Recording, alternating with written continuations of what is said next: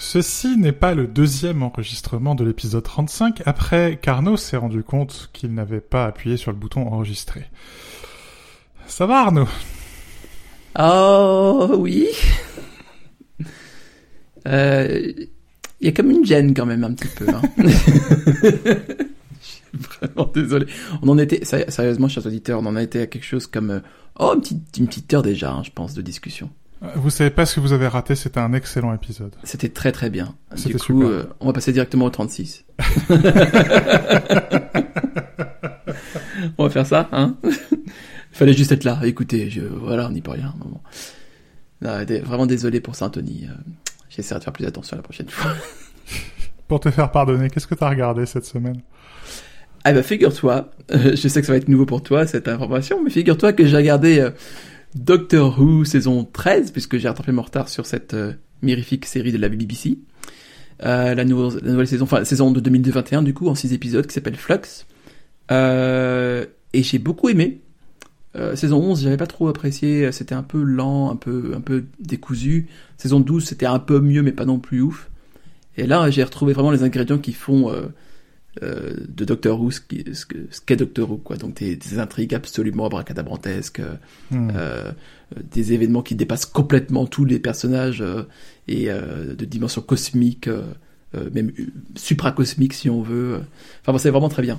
Ça finit un peu en eau de boudin. ça m'a rappelé en ça les épisodes réalisés par, enfin écrits par Steven Steven Moffat et qui était, tu sais, qui commence très bien à construire un monde et puis qui finit un peu toujours euh, par le saccager comme ça. Enfin, Oui, c'est un, c'est un peu son MO, oui.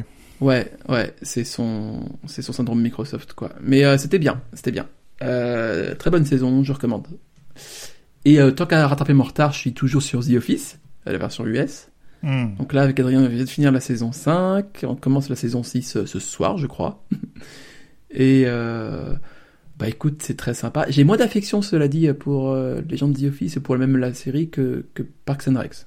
Tu vois. Le, le problème de, enfin, je sais pas si c'est vraiment un problème, mais le, la question que pose euh, The Office, c'est que quelque part, au moment où vous êtes là, saison 4, saison 5, saison 6, euh, ça devient comme une nouvelle série télé. Alors que Parks and Rec, quelque part, reste très compact. Ouais.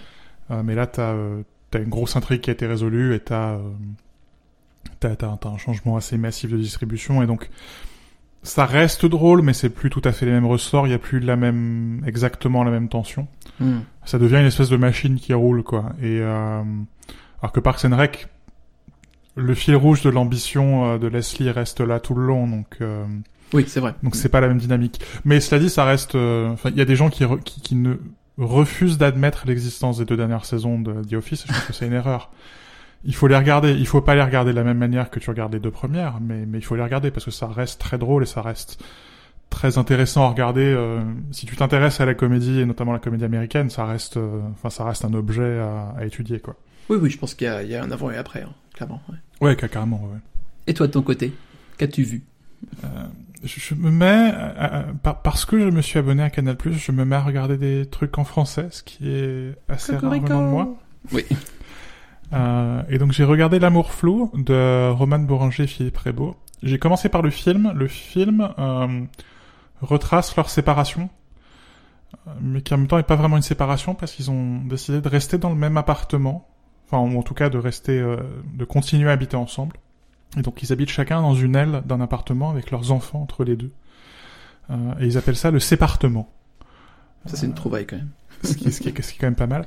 Et le film est, euh, alors évidemment c'est euh, c'est une histoire romancée, mais ça reste très très proche de leur histoire réelle. Et euh, Canal a voulu continuer avec une avec une série télé qui s'écarte beaucoup plus de la réalité. Et euh, je suis moins convaincu. Euh, Monica Bellucci qui qui ne joue pas Monica Bellucci, mais qui joue un rôle euh, dans dans la série télé, je, je trouve ça moins moins frappant quelque part que Romane Boranger qui joue elle-même. Ouais. Euh, et euh, ça reste très plaisant, ça reste, euh, ça reste drôle, truculent comme dirait l'autre. mais euh, mais ça m'a moins, ça m'a moins touché que que le film. Hmm. Pas du tout français et pas du tout chez Canal. J'ai regardé Ditcher avec euh, Sandra Oh, euh, La même que dans Killing Eve. la même que dans Killing Eve que j'avais commencé à regarder euh, par-dessus l'épaule de Cécile et puis finalement je me suis assis sur le canapé et j'en ai plus bougé parce que c'était quand même vachement bien. J'ai pas réussi à finir de mon côté, j'avoue. Il faudrait que je m'y remette, je pense. Tu n'as aucun goût. Euh, c'est tout. Avoir des goûts de chiottes, ça veut pas dire avoir de aucun goût. C'est pas la même chose.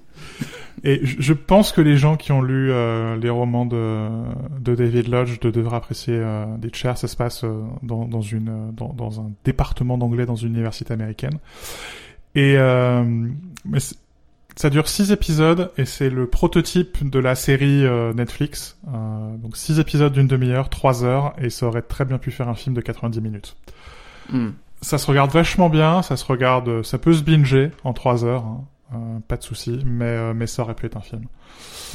Et euh, de retour sur Canal, il y a le la chaîne Canal Plus documentaire qui a visiblement récupéré les droits du documentaire sur General Magic que j'ai revu donc et je me souvenais pas à quel point c'était le complexe d'infériorité de Tony Fadell qui avait été transformé en documentaire.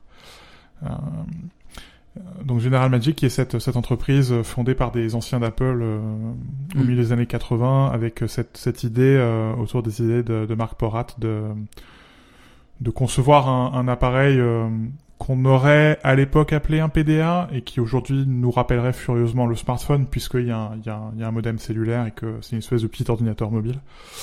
Et il faut pas minimiser la contribution de General Magic, même s'ils ont jamais vraiment sorti de produit. Euh, que c'est jamais vraiment allé jusqu'au bout. Euh, il faut pas minimiser leur contribution à, à l'histoire de l'informatique, mais je crois qu'il faut pas la maximaliser non plus. Euh, or, Tony Fadell, il, il, a vraiment envie de se faire passer pour un Steve Jobs, et donc il a vraiment envie quelque part de construire sa légende. Ouais. Euh, et là, on le voit dans ce documentaire, hein, on, on, tord complètement la réalité. Euh, on, on, on, prétend par exemple que Apple a sorti Newton sans rien dire à personne et que les, les gens de chez General Magic étaient complètement surpris. Il y a euh, des années des années de rumeurs euh, sur le Newton. Il y a, euh, il y a John Scully qui, qui, pourtant intervient dans le documentaire, hein, qui, qui a écrit littéralement un bouquin en 86-87 sur son idée du PDA et, et l'idée qui va devenir le Newton. Et puis accessoirement l'idée qui a présidé à la constitution de General Magic au sein d'Apple. Donc c'est quand même, faut quand même être sacrément schizophrène pour à la fois dire, à la fois dire, on a fait General Magic avec la bénédiction d'Apple et on n'a jamais été au courant du projet de Newton. Il n'y a pas un mot sur Palm, et surtout, il n'y a pas un mot sur Andy Rubin, sauf à la fin. Au fait, Andy Rubin, Monsieur Android, il était là aussi. il a eu de la lumière, il est rentré. et même le produit sur lequel a, bossé euh, Andy Rubin, il n'y a eu que deux appareils avec euh, le système de General Magic, un appareil chez euh, Sony et un appareil chez Motorola. Et donc Rubin bossait sur l'appareil de Motorola, et cet appareil n'est pas mentionné dans le documentaire. Euh, je trouve ça vraiment très intéressant. Ça montre à quel point c'est vraiment Tony Fadell qui est la, la force motrice derrière ce documentaire. Ouais. Et je trouve ça assez dommage parce que Robin, quand il quand il part de General Magic, donc Fadell lui euh, s'intéresse à la musique et euh, part commencer la série de start-up euh, qui va finir par aboutir à son embauche chez Apple et, et la création du projet du projet iPod et en tout cas son incorporation dans ce qui était le projet iPod. Mm. Et alors que lui, Robin, il continue à tracer le, le sillon de la téléphonie et notamment il, il fonde cette start-up qui s'appelle Danger et qui va qui va nous donner euh, Android en, ligne directe. Euh, alors je sais que c'est devenu euh, persona non grata après ces, affaires. ce type est un peu louche, mais, mais sur le plan historique, je trouve que c'est quand même intéressant. c'est quand même important de, de, mentionner sa contribution, mais évidemment, ce documentaire, il est, il est, il est fait à, la main de Fadel. Ouais. Écoutez, Arnaud. Euh, oui, écoutez-moi. non, en fait, on vous a bien eu, c'est écouter l'infinitif. Euh, écoute, euh, qu'est-ce que j'ai écouté euh, bah, Le dernier euh, de The Weeknd, euh, Down FM. Michael Jackson, donc. Michael Jackson, tout à fait. Un certain fétichisme sur Michael Jackson, je crois quand même. On peut. Est-ce que est-ce que c'est pas un peu too much, peut-être? Non, non, non. C'est c'est c'est. Ah, c'est très bien, hein, c'est très bien. je veux dire, non mais je veux dire, on peut pas dire le contraire. Euh, c'est c'est euh, donc c'est de la très bonne pop. Euh, The Weeknd est un artiste euh, accompli, un excellent producteur, un excellent visionnaire, excellent compositeur, excellent chanteur. Il trouve un concept dans le dans l'album qu'il file de A à Z, tout en s'appropriant des influences et en réussissant à les à les, à les transcender. Ce qui n'est pas le cas de tout le monde, je veux dire, surtout dans la musique des années 70 ou 80, où il y a beaucoup aujourd'hui de musique comme ça, qui sont moins bien que l'original.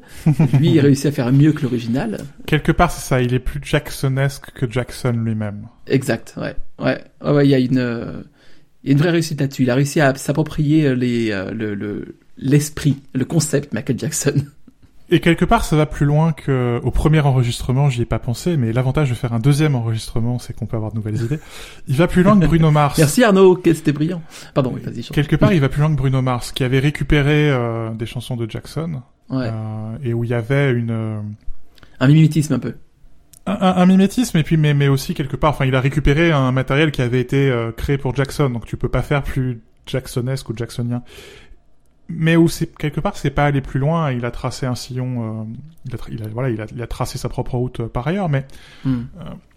Mon, mon père était euh, un fan absolu de Michael Jackson, donc j'ai passé mon enfance à écouter du Jackson en vinyle et euh, et, et je trouve plaisant d'écouter The Weeknd parce que j'ai pas l'impression d'écouter un cover band de Michael Jackson.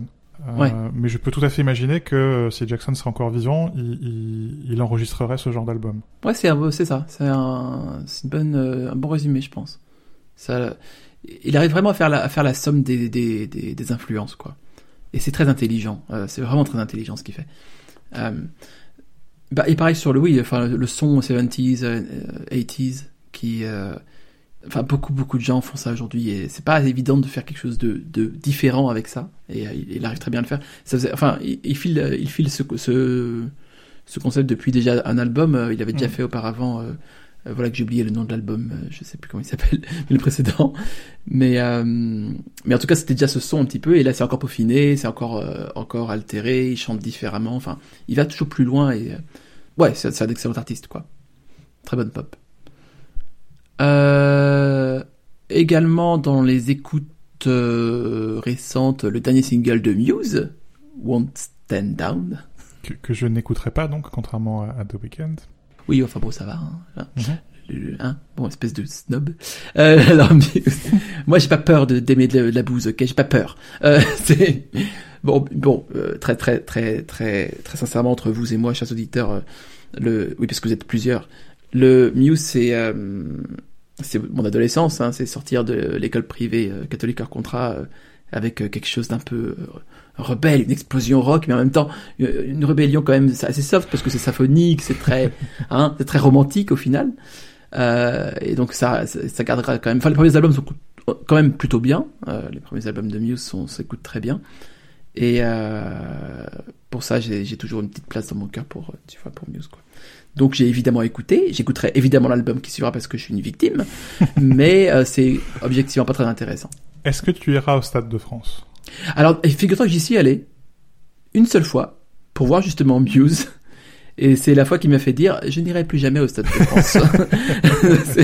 Ce n'est même pas la peine, même si on me paye, je crois que j'irai pas. C'est, c'est, c'est catastrophe pour un concert, cet endroit.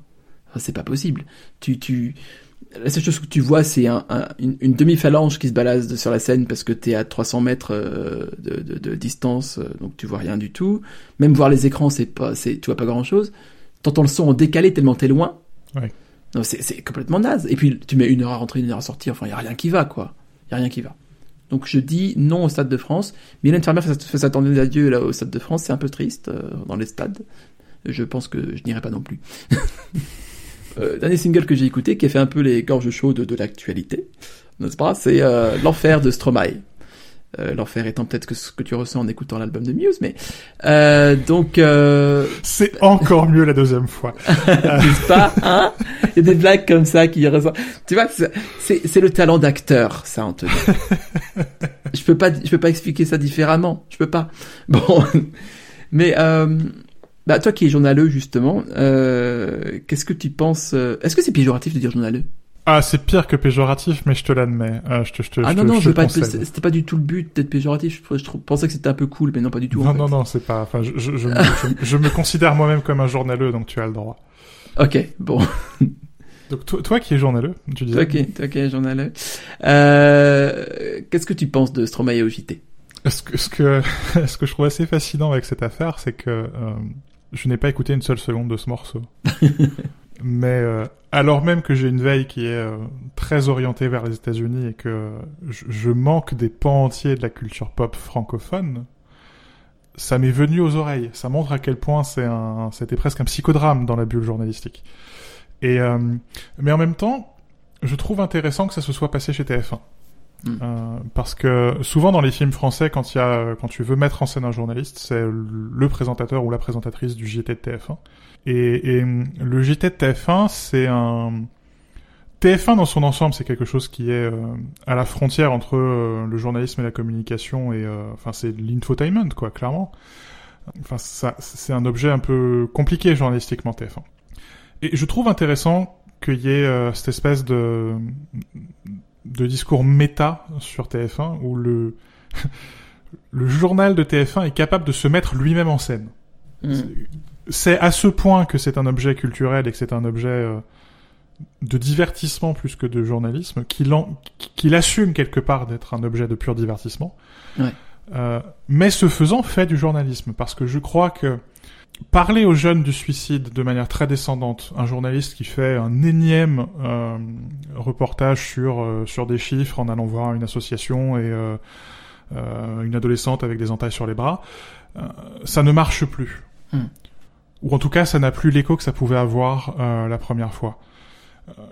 Et, quelque part mettre en scène l'entrée de, de Stromae et, et, l'entrée du divertissement, puisqu'ensuite il chante, pour parler de ce sujet qui est compliqué, pour, pour parler, enfin, pour parler du suicide, quoi. Euh, bah finalement, journalistiquement, ça se défend. Je suis le premier à critiquer euh, la confusion du journalisme et de la communication, mais là, je crois qu'il y a, il y a un vrai beau débat à avoir sur le journalisme Mm. et que euh, je crois pas qu'on puisse rejeter ça euh, en bloc en disant euh, non c'est TF1 donc c'est forcément de la merde. Mm. Mm. Euh, je, je, je, crois que c'est son propre objet journalistique et que c'est moins que c'est moins caricatural que ça peut sembler l'être, que c'est plus fin. Ça reste un coup de com, ça reste Stromae qui est un objet médiatique plus plus encore qu'un qu'un chanteur ou qu'un musicien, mais il y a un... journalistiquement, il y a un truc. Alors, de mon côté, j'ai écouté le morceau quand même pour euh, pour me faire une idée musicalement. Ce qui prouve que tu es un, un meilleur humain que moi. Hein. Ou que j'ai juste pas de goût, peut-être, je sais pas. Mais euh, du coup, euh, ouais, j'ai, j'ai, c'est c'est c'est de la très bonne production. Enfin, c'est bien.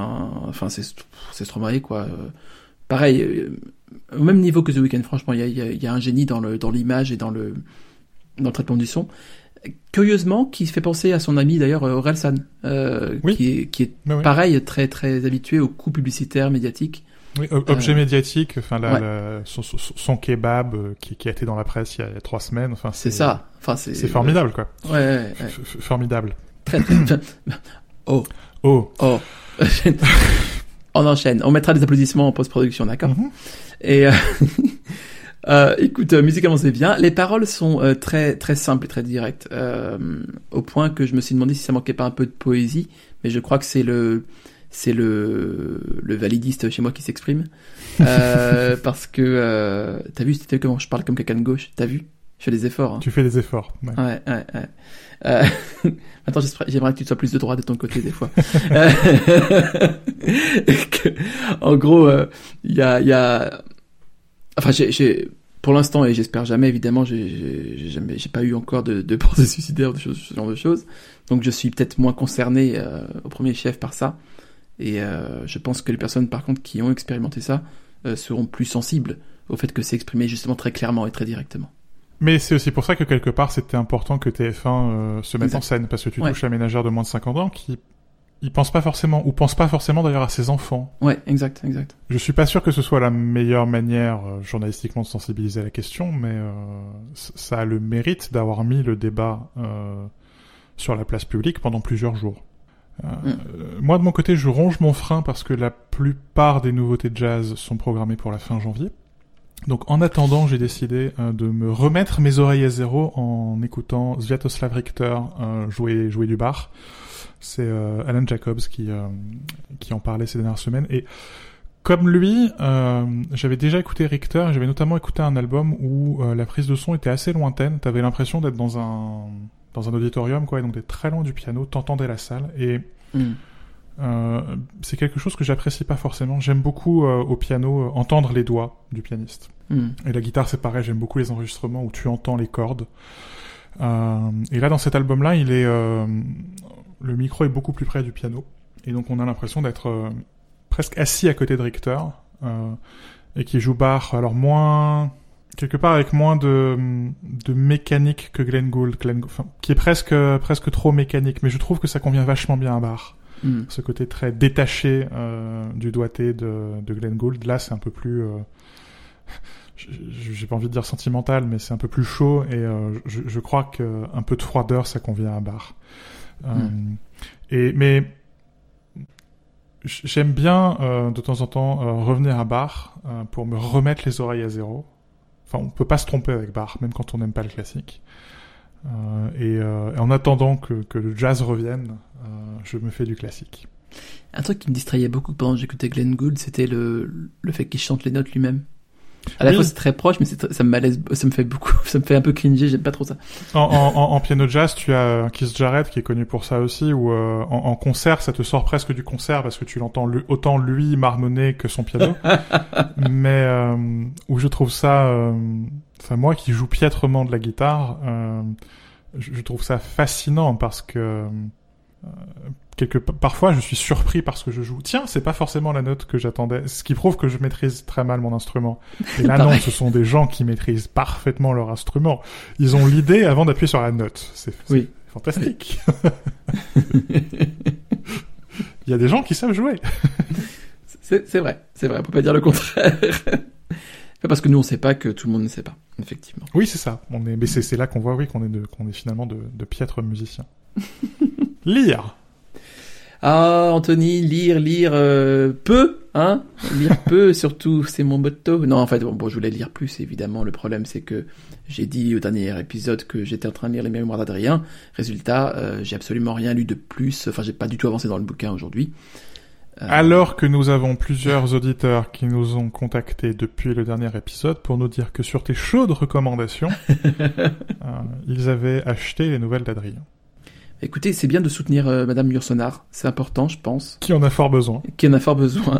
mais euh, et je suis très flatté. Mais je pense que c'est un très beau coin et je pense que vous allez pas regretter. Alors, ce qui est quand même fou parce que euh, je sais que c'est un non-principe et que tu crois pas aux coïncidences, Anthony. Je sais que tu es quelqu'un de science, tu n'es pas quelqu'un de foi. Mais j'ai euh, j'ai quand même euh, depuis que j'en ai parlé, tout le monde m'en parle de ce bouquin. j'ai deux collègues encore hier et aujourd'hui qui m'ont parlé, euh, qui, enfin qui m'ont dit qu'ils étaient en train de le lire. Enfin, c'est absurde. Euh, je crois que je crois que c'est le bouquin de 2022. Voilà, j'ai créé une tendance. Le Pantone, c'est euh, Very Perry et euh, le bouquin, c'est Mémoire d'Adrien. Voilà. euh, et donc ça me, rapprendra, ça me réapprendra pour la peine, et je vais encore l'oublier, mais ça me réapprendra qu'il faut jamais parler des choses qu'on est en train de faire, parce que sinon ça tue ce qu'on est en train de faire ou ça le reporte au calendrier grec. Voilà. Contrairement à toi, moi j'ai réussi à finir un livre euh, qui est donc euh, l'infini dans un roseau, qui est, euh, j'ai, je pourrais en parler pendant des heures, donc je vais plutôt euh, vous inviter à aller sur Metro Zendodo pour euh, pour lire ma critique. Je trouve assez intéressant que ce soit Les Belles Lettres qui euh, qui l'ait édité, un, un éditeur érudit, et où finalement c'est pas du tout un bouquin d'histoire sur l'invention des livres dans l'Antiquité, c'est une espèce de de, de grand roman. Euh, qui mêle la vie euh, d'Irene Vallejo et, et son amour des livres et un peu d'histoire. euh, mais ça se lit euh, formidablement bien euh, si on ne s'attend pas à ce qu'on s'attend. Et je, je crois que le fait qu'il ait marqué les belles lettres, euh, on, on s'attend à autre chose et, euh, et c'est dommage parce que je crois qu'à la fin c'est mieux, c'est mieux que ça. En tout cas, j- en tout cas, j'ai pris un grand plaisir à, à lire ce bouquin. Et euh, j'ai enchaîné avec euh, The Vanishing Half de Britt Bennett, qui est un bouquin qui a eu son petit succès euh, l'an dernier. Et par petit succès, je veux dire que il a fini au sommet de toutes les listes de tout le monde. Euh, qui est, qui est l'histoire de euh, deux sœurs afro-américaines qui vivent dans une communauté euh, où les, les, les noirs essayent de se laver quelque part. Euh, et donc de, où il y a une, une prime à la clarté de peau. Euh, donc ce sont des noirs qui sont fiers d'être euh, d'être clairs de peau. Euh, et donc il y a euh, une des deux sœurs qui décide euh, d'aller vivre et de se faire passer pour blanche, et l'autre qui au contraire décide d'aller épouser un, homme qui est à, la peau plus sombre qu'elle. C'était traduit en français par Karine Lalcher sous le titre L'autre moitié de soi. Et ce que je trouve assez fantastique dans ce bouquin, c'est que ça me rappelle le pouvoir de la fiction. Après la fac, j'ai eu beaucoup de mal à me remettre à lire, après euh, cinq années à, à tant lire et à, et à lire tant de bouquins, euh, pas ennuyeux mais durs. Ouais, ouais. Euh, Aride, j'ai- quoi. Mm. Aride, c'est ça. Et j'ai eu beaucoup de mal à me remettre à lire, et encore plus de mal à me remettre à lire de la fiction. Ouais. Euh, et là, j'essaye vraiment depuis quelques années à me remettre à lire de la fiction, et, euh, et ce bouquin, c'est le genre de bouquin, oui, qui te montre ce que tu peux faire avec les mots, quoi. Euh, c'est épuisant, c'est fatigant à lire. Ça me... J'en suis à 250 pages, je, voilà, je lis 50 pages par 50 pages parce que ça... Émotionnellement, ça me draine, quoi. Mais... Euh... Enfin, les, les gens qui... Enfin, toi, euh, Cécile... les gens qui nous écoutent commencent à, à me connaître et, euh, et, et savent que je peux être un peu critique, un peu chiant. Et... Euh... Potentiel euphémisme un petit peu aussi, des fois. Euh, vaguement. Et euh, quand, quand, quand je suis devant un livre et que, que Cécile m'entend euh, avoir un, un, petit rictus dans la gorge, elle sursaute. Ah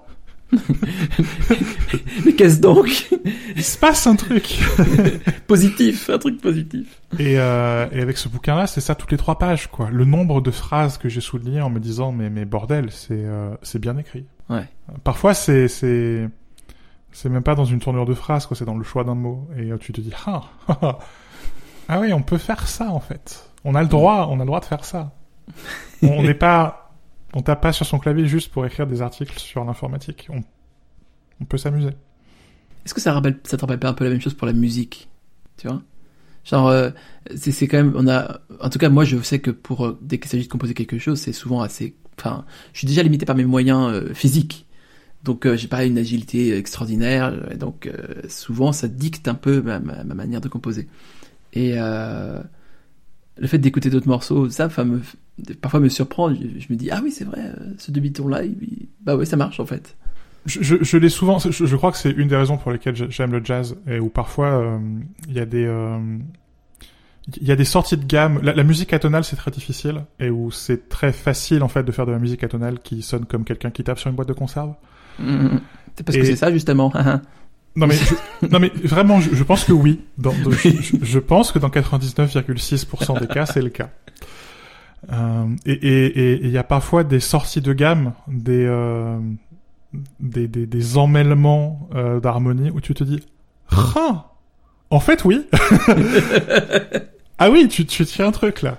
Euh, et, et, toi, t'es là avec ta guitare ou ta basse ou et tu fais, hmm, mais, mais non, où est-ce qu'il est allé chercher cette note? Comme, et comment de... Où? De quoi? Ah. je... Non, oui, quoi. J'ai eu le même genre d'épiphanie, euh, je crois que c'était euh, au restaurant, figure-toi. Euh, parce que pareil, culinairement, tu peux avoir ces espèces de d'inattendus dans oui. l'assiette. Mais je, je, pense que ce sont des expériences super importantes et qu'il faut qu'il ouais. faut vraiment être dans le moment. Enfin, Ouais. pas, pas être tout de suite dans l'analyse. Il faut d'abord être dans le moment, Ouais, savourer. ouais, euh, il s'est passé un truc. Mm. Euh, et je crois que euh, la différence entre les créateurs et les autres, c'est que les créateurs, ce sont des gens qui sont ensuite capables de passer à l'analyse et de se dire pourquoi il s'est passé ceci. Mm. Euh, et de prendre des notes et, euh, et de le transférer à ce qu'on crée. Je suis pas, euh, enfin, je sais cuisiner, mais je suis pas cuisinier, quoi. Je sais faire de la musique, mais je suis pas musicien. Je suis auteur. Mais je suis capable de prendre un moment culinaire ou un moment musical et de le transférer dans mon dans mon art. Et euh, on le voit, les, ceux qui m'écoutent le voient pas, mais je mets euh, tout un tas de guillemets autour de mon art. Euh, et, être capable de se dire, non seulement il s'est passé un truc, mais voilà pourquoi ça s'est passé. J'attendais pas ceci, j'attendais pas cela. Il y a telle combinaison. Et comment est-ce que euh, j'ai eu le cas euh, quand on parle de gustativement avec du chocolat euh, cette semaine, hein, un chocolat euh, qui en, chocolat noir qui enrobait un cœur de cassis et au cœur du cassis il y a du piment d'Espelette. Ah. Ça marchait pas mal. Et tu te dis comment est-ce que je peux faire ça en écrivant Comment est-ce que dans une nouvelle que je tape à 4 heures du matin parce que j'arrive pas à dormir, je peux t'enrober un cœur de cassis dans du chocolat noir et te mettre un grand coup de piment d'Espelette dans la nuque et t'emmener ailleurs, quoi. Là, je crois que ailleurs c'est dans la mort, c'est ça du coup, parce que dans la mort ça, ça, ça pardonne pas trop. Je crois. Ou alors dans, dans les tripes, on va dire. bon. Et, et, vraiment, quoi, comment est-ce que euh, et, et tu, tu, peux le faire avec tout un tas de choses et euh, tout un tas de tout un tas de domaines. Et euh, en, en, tant que euh, spectateur, c'est incroyablement jouissif parce que oui, tu, tu te rends compte qu'il y a quelque chose qui est sorti de l'ordinaire. Mm. C'est proprement extraordinaire. Mm. Euh, mais en tant que créateur, quand tu es capable de, de récupérer ça, de reprendre ça comme une éponge, quoi, et, euh, et de le ressortir transformé, et de toi-même manier ces outils-là, Enfin, c'est pour ça qu'on fait ce qu'on fait, quoi. C'est euh... Ouais. enfin, moi, en tout cas, c'est pour ça que je me lève le matin, quoi. Oui, oui, c'est ça, ça, ça illumine vraiment le, le quotidien, quoi. Enfin, très littéralement. C'est une, euh, c'est cette fameuse euh, dent the universe Ouais. de, de Jobs. Ouais, ouais, d'accord. Complètement. ouais. Parlons de choses fort plus prosaïques maintenant. Acheter. Acheter, c'est ma passion, Anthony. J'adore acheter. J'adore dépenser l'argent. Je crois que le problème, c'est que l'argent se dépense. Mais j'adore la- l'acte d'achat. Je suis très d'accord avec ça. C'est un vrai souci. Il faut qu'on en parle à un moment. Bon, mais bah récemment, euh, donc j'avais j'avais un chargeur Ikea euh, dont j'ai oublié le nom parce que bon bah on va pas, non plus déconner, euh, qui était qui valait 5 balles, qui était sur ma table de chevet, Mm. qui servait à charger mon iPhone parce que oui, chers auditeurs, je je, je dors avec mon téléphone, je voilà, je suis pas parfait. Non, je arrêtez d'avoir cette image de moi, je suis comme ça. Et euh, en fait, euh, ce chargeur était quelque peu dysfonctionnel. Enfin, il me déplaisait parce que tu poses le téléphone dessus, ça commence à charger, puis après ça clignote, ça marche plus, nanana. Bon, un peu, euh, voilà, tu sais pas pourquoi. Des fois ça marche pas, des fois ça marche. Bon, voilà. Quelque peu dysfonctionnel. C'est, je me demande si ça pourrait pas être le slogan d'Ikea. J'ajouterais un sous-titre qui serait euh, toujours plus cher que prévu. Est-ce que c'est pas la réalité quand même? Si, si, si, si, C'est littéralement ça. C'est pas mal. Ah, Ikea, Seigneur. Tu vois, Euh. dent, dent in the universe. Euh, Oui, exact. Euh, et donc j'ai- acquéri, euh, euh, oui oui acquéri, un chargeur Belkin magnétique. Euh, donc c'est pas c'est pas c'est pas typiquement MagSafe, c'est MacFake. c'est MagFake c'est ça, mais bon ça marche très bien quand même. Euh, mais c'est vrai que la pression est très forte. Hein, Ouais, on sent ouais. que MagSafe est quand même plus subtil que ça. Mais bon, euh, ça fonctionne. Écoute, c'est juste euh, le seul in- inconvénient, c'est que ça fait une lumière. Il y a une LED dessus qui, qui éblouit à 100 km alors que je suis en train de dormir, quoi. Donc je suis obligé de le tourner dans une position. euh, Je vais mettre un scotch, je sais pas quoi. Toujours sur tous les chargeurs. Je me demande si c'est pas d'ailleurs une, une, euh, une obligation de la spécification de Qi. Ah, Et ça m'a fait acheter un, un rouleau de Chatterton. Où j'ai maintenant un rouleau de Chatterton juste pour mettre sur les, sur les diodes de tous ces gadgets qui s'illuminent dans, dans, la, dans la chambre à coucher. excellente idée. Bah, je vais faire ça. Ok. Euh, et sinon pour le boulot, j'ai payé deux abonnements. Le premier à euh, un logiciel que tu connais peut-être qui s'appelle Antidote. Je, je connais vaguement Antidote. Vaguement. Est-ce que euh, la première, euh, au premier enregistrement, tu m'as dit que tu étais en train d'interviewer quelqu'un de chez Antidote, mais je sais pas Ah, si je- le répétais. Le, le patron, tout simplement, oui, oui. Ah oui. ah oui, bon, ça va, alors c'est pas, pas très connu. On le salue, bien entendu. Euh, donc un abonnement à ça pour le travail. Euh, parce que je dois relire beaucoup d'articles écrits par des freelances? Et euh, pour l'instant, j'avoue que j'ai pas encore creusé très profond. Je trouve ça un peu complexe. un tout petit peu. Mais il, faut que je, il faut que je plonge dedans, c'est surtout c'est ma faute. Euh, en fait, je me demande encore. euh, là, pour l'instant, il n'y a pas vraiment de valeur ajoutée par rapport à un autre correcteur orthographique. Donc, il faut que je plonge dans, enfin, Je pense que l'erreur, c'est de considérer Antidote comme un simple correcteur.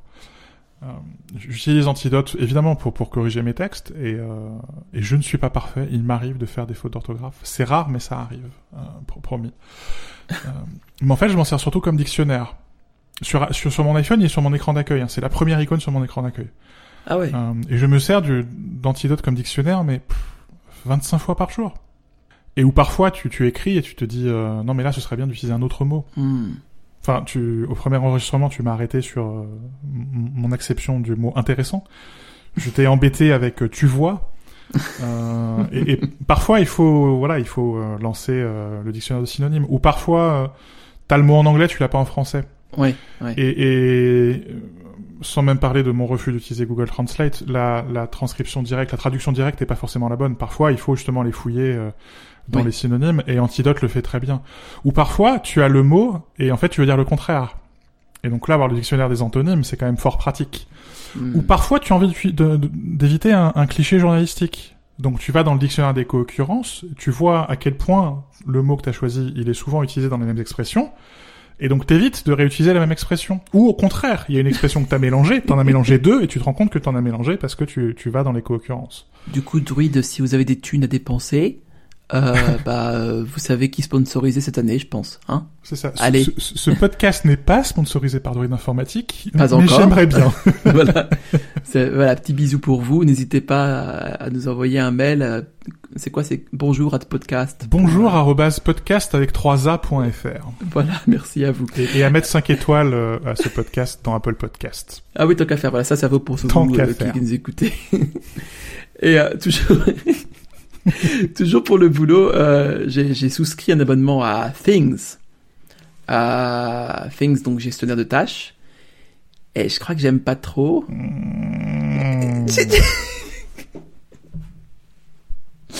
Non, mais en fait, alors, bon. Euh, J'aime le fait que ce soit cher, tu vois. Du coup, j'ai l'impression d'acheter quelque chose de, tu vois, de, bon, ça c'est bien. C'est substantiel. C'est Oui, exact. Tu, tu te sens investi après, Oui. enfin, Oui, ou que- plus, plus précisément que tu as investi. Mais euh, il y a euh, euh, les raccourcis sont pas évidents, je trouve. C'est pas très snappy, c'est pas très réactif. Je sais pas, y a- je suis pas tout à fait à l'aise avec ça. J'aime la fonction journal, donc qui fait que chronologiquement les tâches effectuées apparaissent comme ça, donc c'est chronologique, tu peux facilement les retrouver. Ça c'est vraiment bien. Mais mais le, le reste, la création de nouvelles tâches, l'attribution de tags, tout ça, est quelque peu euh, contraignante, je trouve. T'as pas de peau parce que t'as choisi deux logiciels qui sont peut-être parmi mes logiciels favoris. Donc euh, à Culture Code, euh, si jamais vous entendez ce Bonjour podcast, euh, podcast avec 3a.fr. poursuis, je t'en prie. Non, mais le, le gestionnaire de tâches, je, je pense vraiment que c'est comme l'éditeur de texte. Ouais. Euh, ou comme la chaussure. Hein. Euh, c'est euh, c'est difficile de trouver chaussure à son pied et c'est difficile de trouver gestionnaire de tâches à ses tâches et Oh. éditeur de texte à ses textes. Euh, et où, euh, enfin, je le vois cette année. Hein, j'ai euh, j'ai commencé par Things, je suis passé par OmniFocus, par Todo, par Todoist, même par Rappel, puisqu'il a fallu que j'écrive euh, sur cette application euh, aff- affreusement abominable. Et je reviens à Things, je reviens toujours à Things. C'est pas, je crois pas que ce soit gestionnaire de tâches parfait. Je crois que c'est une excellente application, euh, et tu n'es pas d'accord. Euh, Mac et euh, iOS, iPadOS, je, je crois que c'est une application qui est bien faite, qui a Mm. de vraies idées sur, euh, d'un point de vue euh, interface utilisateur et qui a, qui a une, une, une- vraie idée, une- de vraies notions sur qu'est-ce que c'est qu'un gestionnaire de tâches, qu'est-ce que c'est qu'une tâche, comment on présente une liste de tâches, et notamment cette idée de présenter des tâches sur un papier, sur une espèce de feuille de papier euh, virtuelle, exactement comme dans la vie tu aurais euh, voilà, ta, ta, ta feuille, ta liste de courses sur ton accrochée à ton chariot de supermarché, pour ne pas dire caddie. Mais oui, je peux comprendre que, que ça ne te va pas. Enfin, comme les éditeurs de texte, quoi. Pa- Parfois, je commence un article dans Ulysses, et puis je passe dans AIA, et puis, et puis ensuite je vais dans BB Edit, et il y a des gens qui disent Byword, Text Edit, Pages, enfin, Notion. On pourrait continuer Ouais. comme ça pendant des heures, quoi. Et Mm. Je crois objectivement que BB Edit, c'est euh, une des toutes meilleures applications Mac, euh, alors très ancienne, mais, euh, mais superbe. Euh, je crois que IA a fait beaucoup de progrès, qu'elle est beaucoup moins lente qu'à une époque, et que ça commence à devenir un bloc-notes assez intéressant. Hmm. Euh, ça veut pas dire que c'est forcément euh, les applications que qu'on devrait utiliser. Et c'est la même chose avec Things. C'est une super application, c'est mon application de gestion de tâches favorite. Ça veut pas dire que c'est celle que tout le monde doit utiliser. Mais faites des tâches quand même, les gens. Ah, faites des tâches, faites des tâches, évidemment. Euh, Faites des listes, faites des listes. videz-vous le cerveau. Ah ouais.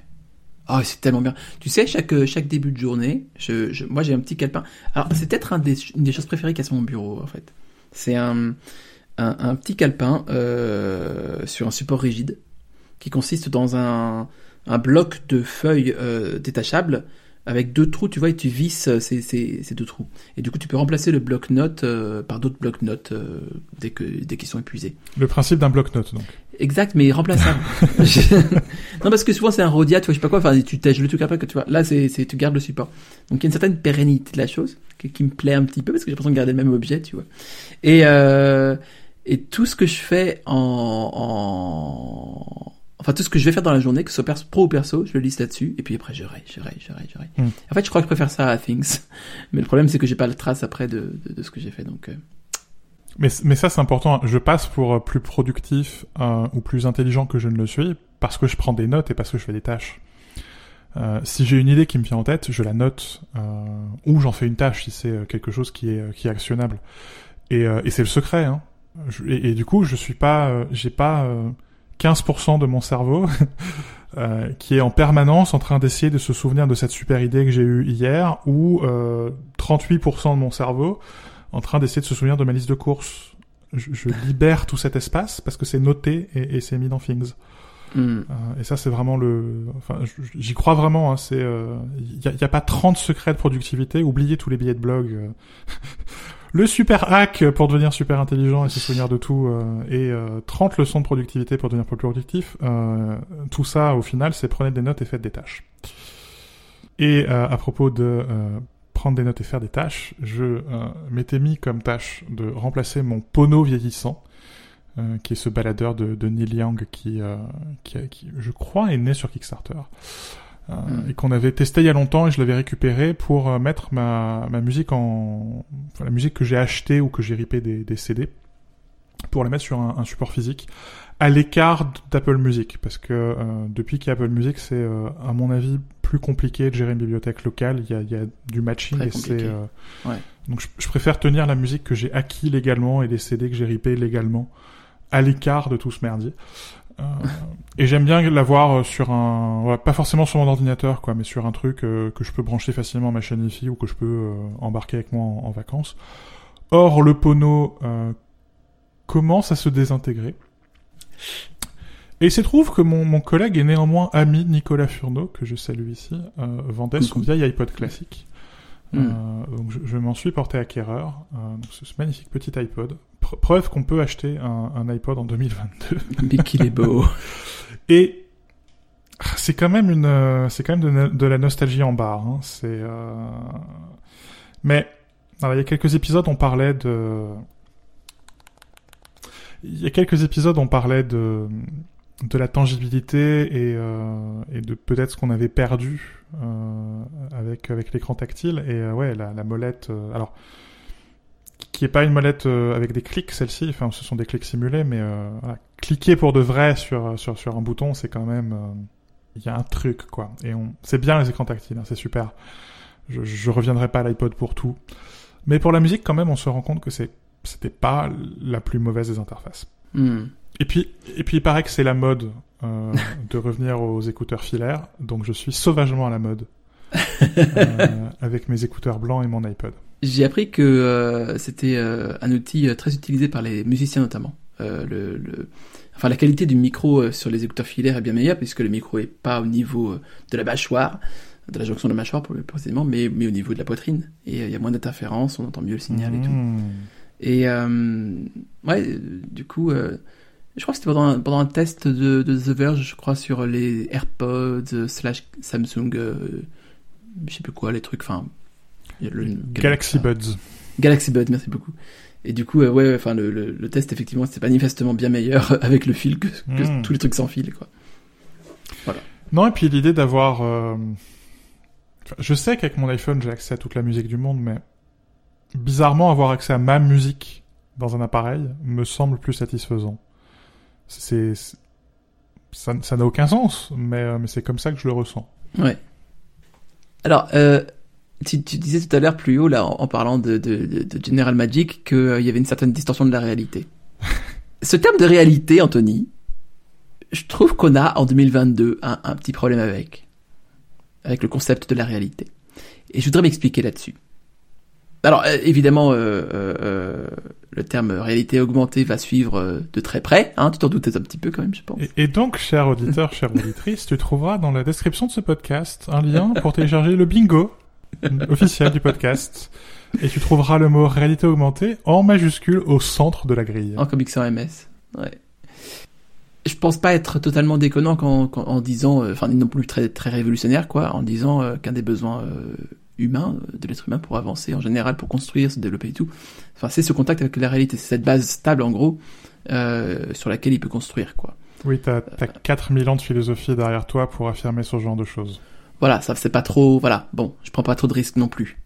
Et, et, et depuis euh, presque aussi longtemps, il y a toute une euh, toute une euh, question qui se pose sur la fiabilité des sens, notamment, donc euh, par par là même la connaissance de la réalité, est-ce qu'elle est euh, vraiment objective, est-ce que ceci, cela, bon voilà.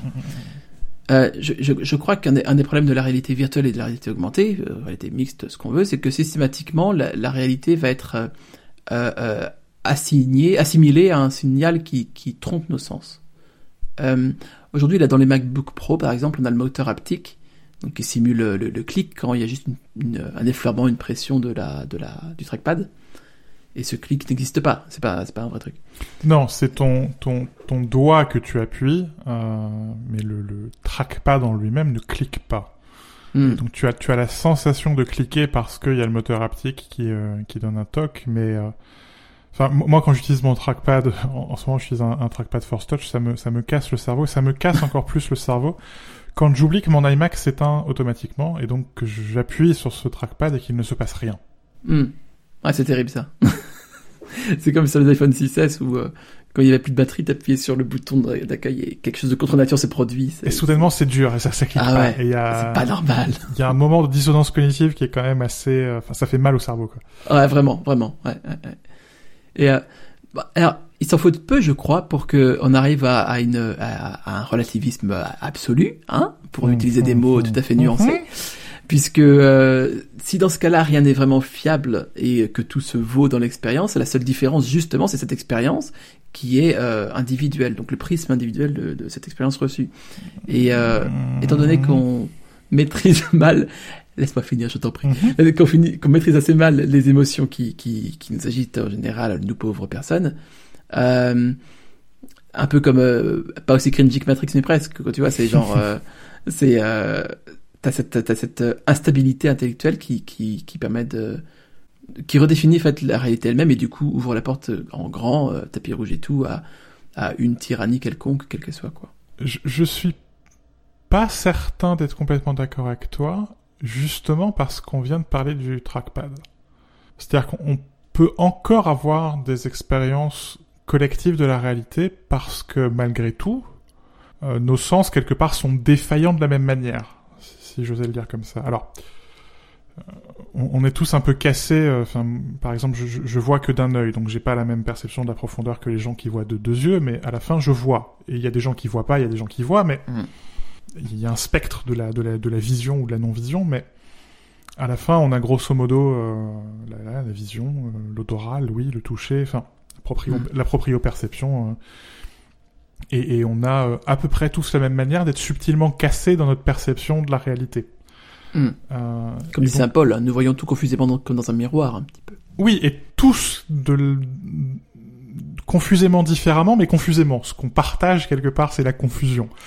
Euh, L'expérience bon, de la confusion. J'aime beaucoup ça, ouais, ouais. Et, et, Ok. et du coup, ça nous permet, voilà, on a la même, même perception du Magic Trackpad et ça nous fait euh, mal d'une manière très similaire à la tête. On, on Mm. ressent tous cette, cette dissonance cognitive. Et, et je crois que ça existe encore. Et le mot-clé, c'est encore. Ça ne sera peut-être plus le cas après. Et après quoi? Après la réalité augmentée. Euh, et, et, et je le vois par exemple avec, euh, avec les AirPods, où on est déjà dans, la- dans la réalité augmentée, avec le mode transparence et Mm. où je me prends, je l'ai déjà dit, j'ai déjà écrit sur le sujet, à, à parler à des gens en ayant encore les AirPods Pro sur les oreilles. Pareil. Je trouve Ouais. ça effrayant. Ouais. je, Ça je, m'est jamais arrivé auparavant, ouais. ouais. je le fais, quoi. Et, et je me... Je m'attrape en train de le faire, quoi. Et, et, et je trouve ça effrayant. Et pourtant, je laisse mes AirPods dans mes oreilles. Ce qui prouve quand même que, bon... Et on, on le voit quelque part aussi sur les réseaux sociaux, où euh, la manière dont les fils sont travaillés par les algorithmes euh, travaille aussi notre perception de la réalité. Oui. Et, et où, euh, enfin, on, on- on le voit, il y a, y a des gens qui n'ont pas d'abord accès aux mêmes faits, euh, parce qu'il y a des classes entières d'actualités qui disparaissent de tes fils et euh, au contraire Mm. des classes entières d'actualités qui apparaissent. J'ai recréé un, un, un compte YouTube très récemment euh, de zéro pour voir ce qui se passait et il suffit de cliquer sur deux vidéos pour tomber sur des suggestions de- sur euh, Raoult et, et, et Eric Zemmour. A encore deux vidéos, je pense que t'es gentil. Hein. Enfin, à, à quel point on te tord le cerveau, quoi. Tu peux être la personne la plus, la, la, la, la plus- la- la plus euh, mélanchoniste que tu connais, et en deux clics, paf, euh, cette personne va tomber sur Zemmour alors qu'elle a rien demandé à personne. Mm. Et on le voit, quoi. Il y a, il y a des gens qui ont maintenant des, des arguments euh, sur des mots. Les mots n'ont pas le même sens. À partir du moment où les mots n'ont pas le même sens, les idées n'ont pas la même euh, ré- réalité, quoi. Enfin, c'est quand même. euh, Mm, et donc on voit mm. des gens qui, qui, vivant dans le même monde physique, vivent dans des réalités intangibles différentes. Enfin, je le vois cette semaine. J'ai eu le cas avec le, la, la, question de, de l'obligation du port du casque, où ça Mm. devient difficile d'avoir des positions euh, raisonnables, j'aurais envie de dire. Où je, je tenais une position qui est, euh, à mon avis, pas très compliquée, qui est de dire euh, attention à l'obligation du port du casque. euh, ça peut être une fausse bonne idée, notamment on, on voit une, une forte chute de la pratique dans les pays où il y a euh, une obligation du port du casque, avec des effets sanitaires qui sont pas euh, très évidents parce que euh, l'accidentologie, euh, le casque en fait, il protège très bien, des... enfin il protège très bien. Le Mm. casque peut protéger des accidents qui touchent la tête, mais le problème c'est qu'il y a une très forte accidentologie en dehors des villes, notamment sur la route départementale, où le casque finalement ne sert pas à grand chose, et où en ville c'est un peu plus compliqué. Or, les effets de la non-pratique du vélo sur la santé publique, ils sont clairs et nets. Je veux dire, ça fait du bien à la santé de faire du vélo. Mm. Donc attention, ça peut être euh, une fausse bonne idée pour la santé publique. Et Ouais. c'est pas forcément la meilleure solution pour protéger le cycliste. Et où on sait que euh, mieux concevoir l'espace public, mieux partager la route, euh, mettre plus de cyclistes sur les routes, euh, c'est quelque part une protection plus efficace et une protection plus efficace pour la santé publique. À la fin, euh, avoir des villes moins bruyantes et moins polluées, c'est peut-être mieux euh, que d'obliger le casque. Euh, et, et donc attention à cette potentielle fausse bonne idée, mais et, et tout, résu- tout tout tout est dans ce mais, ça ne doit pas empêcher aux gens qui veulent porter le casque de porter le casque. Hmm. Quand je suis sur un vélo électrique ou quand je fais du VTT, je mets un casque. Et pourtant, je suis contre l'obligation. Et tenir cette position qui me semble toute simple. Attention aux effets délétères de l'obligation du port du casque. Mais porter un casque, euh, je me suis retrouvé avec des gens en face de moi, des gens que je connais depuis 15 ans, qui étaient à deux doigts de l'insulte, quoi, qui me mettaient des mots dans la bouche. Tu fais, mais non. Enfin, et donc on vit dans des réalités subtilement différentes. C'est quand même. euh, Et ça va quand c'est sur un réseau social, quand c'est sur un smartphone. Hmm. L'application Twitter, tu peux aller désinstaller. Le smartphone, qui est euh, certes un mur quelque part entre toi et la réalité, tu peux le mettre dans ta poche. Tu peux lever la tête. Qu'est-ce que c'est le jour où c'est des lunettes? La vidéo de Google Glass, j'avais écrit à l'époque en disant euh, Google Glass, euh, l'informatique c'est bientôt fini pour moi. Euh, le- la première chose que je fais depuis que j'ai 7 ans le matin, quand j'ouvre les yeux, c'est de mettre mes lunettes. Et la première chose que la personne dans la vidéo de présentation de Google Glass fait, c'est de mettre ses lunettes connectées. Et donc la première chose qu'elle fait le matin, c'est de sauter dans un autre monde. Et, euh, et elle les retire pas la journée. Elle a des notifications en permanence euh, toute la journée. Et elle a un filtre entre elle et le monde toute la journée. La première chose que cette personne fait le matin, c'est d'imposer un filtre entre, entre elle et les autres. Euh, et ou si ce sont des lunettes de vue, enfin, je peux pas retirer mes lunettes. La phrase apocryphe de Wozniak, quoi, n'ayez jamais confiance dans un ordinateur qu'on ne peut pas acheter par la fenêtre. Je peux pas acheter mes lunettes par la fenêtre. Euh, et, et- et donc je, je m'inquiète beaucoup de ces couches qu'on ajoute à la réalité tangible. Ça peut commencer par les réseaux sociaux, ça peut être euh, les cartes. On, on ne peut plus se perdre. Mm. Enfin, ça devient, euh, ça devient un acte conscient de se perdre quelque part. Il faut consciemment se dire non, je vais pas regarder la carte. Ça devient difficile de, dans un débat euh, de dire je sais pas. Hum, hum, hum. Tu peux aller Oui. vérifier l'information en temps réel. C'est, Mais, mais justement, euh, la question étant quelle information, bien entendu. c'est ça. C'est ça. Et, et donc oui, on, parle de, euh, de, de cette fable du métavers. Enfin, la, la localisation, bordel, les AirTags. Ou encore cette semaine, j'ai répondu à des questions euh, sur les AirTags. On voit des, des, des types louches qui mettent des AirTags dans les, dans les sacs à main de, de, de femmes pour les suivre. On altère fondamentalement le rapport à l'autre là quand même. Hum. Et on vient te vendre euh, le métavers, on vient te vendre cette idée de d'être plongé en permanence dans un filtre entre, entre toi et la réalité. On- est sur quelque chose où, à mon avis, on change de nature. On est plus simplement dans... euh, Hum. on ne sera plus là, à mon avis, dans l'expérience collective de la réalité. On sera vraiment dans... De manière très littérale, quoi, dans, dans, dans, dans tes lunettes. Donc, presque, Dans Matrix. presque dans ta tête, quoi. Ouais, ouais, ouais. Sur ta tête en attendant d'être dans ta tête. Ouais. Euh, je, je crois que c'est pas tout à fait la même chose, quoi. Et, et je sais pas si c'est bien ou si c'est mal. Enfin, j'ai un avis sur la question, mais, euh, mais en tout cas, c'est. Je, je m'en je, inquiète. énormément, quoi. Et je, je pense que si euh, les gens qui nous écoutent s'en inquiètent pas, ils, devraient se mettre à s'en inquiéter. Ce qui me frappe un peu avec ça, c'est que euh, j'avais cherché d'où j'ai obtenu cette citation et c'est euh, Condition de l'homme moderne, condition de l'homme moderne, pardon. L'homme moderne, c'est un autre, une autre personne. Euh, Donna Arendt. c'est François Bayrou, c'est ça? Je sais plus. Oui. c'est lui, ouais. J'ai toujours un doute sur lui et, et Copé, je sais pas pourquoi, je confonds toujours les deux, euh, à cause du François, je pense. Et, euh, ouais, euh, elle, commence le livre en, en distinguant deux choses, deux phénomènes euh, technologiques, qui sont l'arrivée de la bombe atomique et, euh, et le premier satellite dans l'espace et Sputnik. Et euh, enfin, le lancement de Sputnik, pas le premier satellite, mais bon, euh, un des premiers quoi. Et euh, du coup, simultanément, la possibilité pour l'homme de tout détruire et en même temps de chercher la vie Mhm. euh, ailleurs, une vie ailleurs. Et en fait, on, on est, c'est pas, hum, ça, ça, ça- aujourd'hui, ça n'implique même plus la, enfin, comment dire, la, la, on voit que la Terre se détériore et on voit en même temps qu'il y a toujours cette fuite en avant un peu, bon, chez Musk, chez ce que tu veux, Mhm. mais la réalité augmentée, ou la réalité virtuelle- c'est ça pour les pour les péons, quoi. C'est ça pour les moldus. C'est que c'est cette espèce de à la fois destruction et échappatoire en même temps, euh, dans, dans une bulle, tu vois. Euh, c'est ça me fascine aujourd'hui à quel point de, voir à quel point il y a, y a des bulles en fait.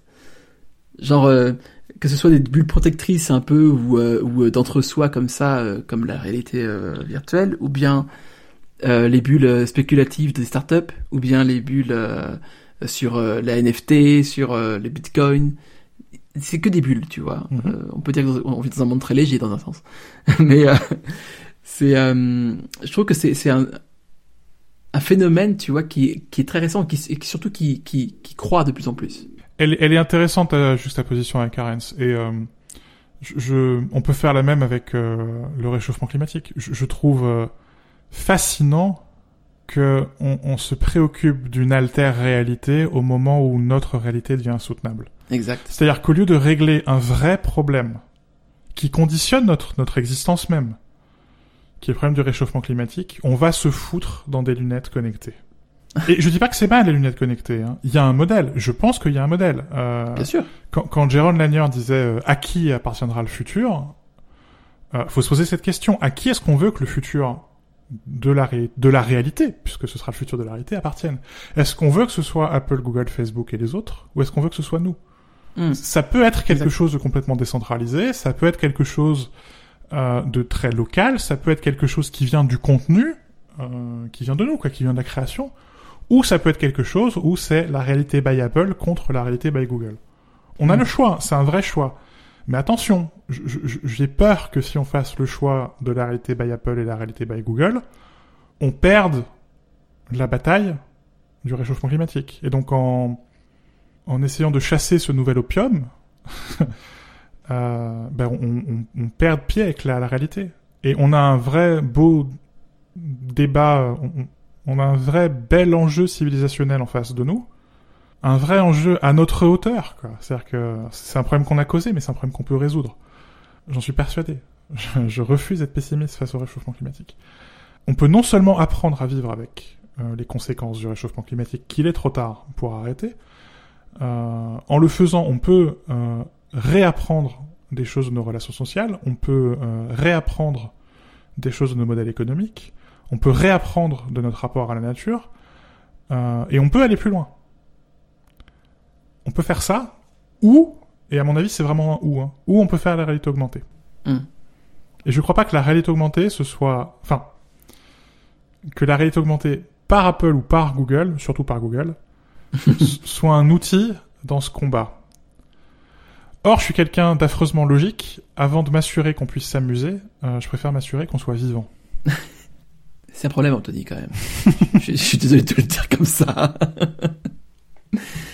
Mais ouais, c'est. euh, Je crois qu'on revient au problème de l'outil, en fait, dans un sens. C'est euh, pareil, un peu une marotte. J'aurais dû le mettre dans la, dans la, dans la grille de bingo.